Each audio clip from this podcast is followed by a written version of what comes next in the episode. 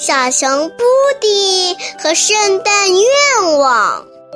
从十二月一日到十二月二十四日，每天一个故事，每天收集一个圣诞愿望。圣诞倒计时开始啦！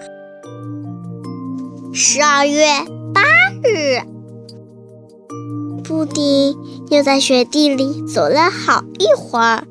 他听到灌木丛里传来窸窸窣窣的声音，那声音响个不停，但就是不见人影。布迪喊道：“出来吧，我知道你是谁。”窸窸窣窣的声音停了，从灌木丛里跳出来了一只狼。“啊，原来是你！你躲在灌木丛里干什么呢？”布迪说：“狼嘟囔着，我跟你闹着玩嘛。所有人都不喜欢我，我想调皮点、可爱点，大家就是可以喜欢我了。你就要把这句话告诉圣婴了。那你想要让圣婴送给你什么呢？”布迪问道。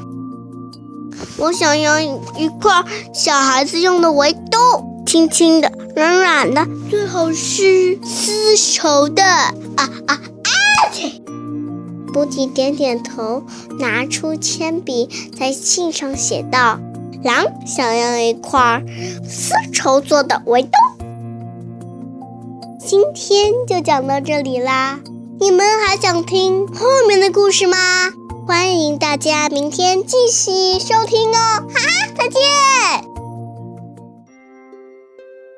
如果你还想听我们的更多的故事，欢迎大家关注微信订阅号“家宝妈妈讲故事”。